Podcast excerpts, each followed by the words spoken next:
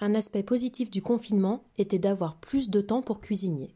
Pendant cette période, j'ai essayé plusieurs recettes italiennes et nombre d'entre elles partagent, comme ingrédient commun, la tomate. Cette image est un collage de quelques photos que j'ai prises après avoir cuisiné. Les résidus alimentaires en sont les personnages principaux. Un mélange de savon, d'eau, d'huile d'olive et de tomates pour créer des structures géométriques mousseuses colorées. Ils sont agencés pour créer un cadre au sablier central. Ces images proviennent d'actions et de situations quotidiennes. Ce qui change, c'est notre façon de voir les choses et la curiosité que nous y mettons.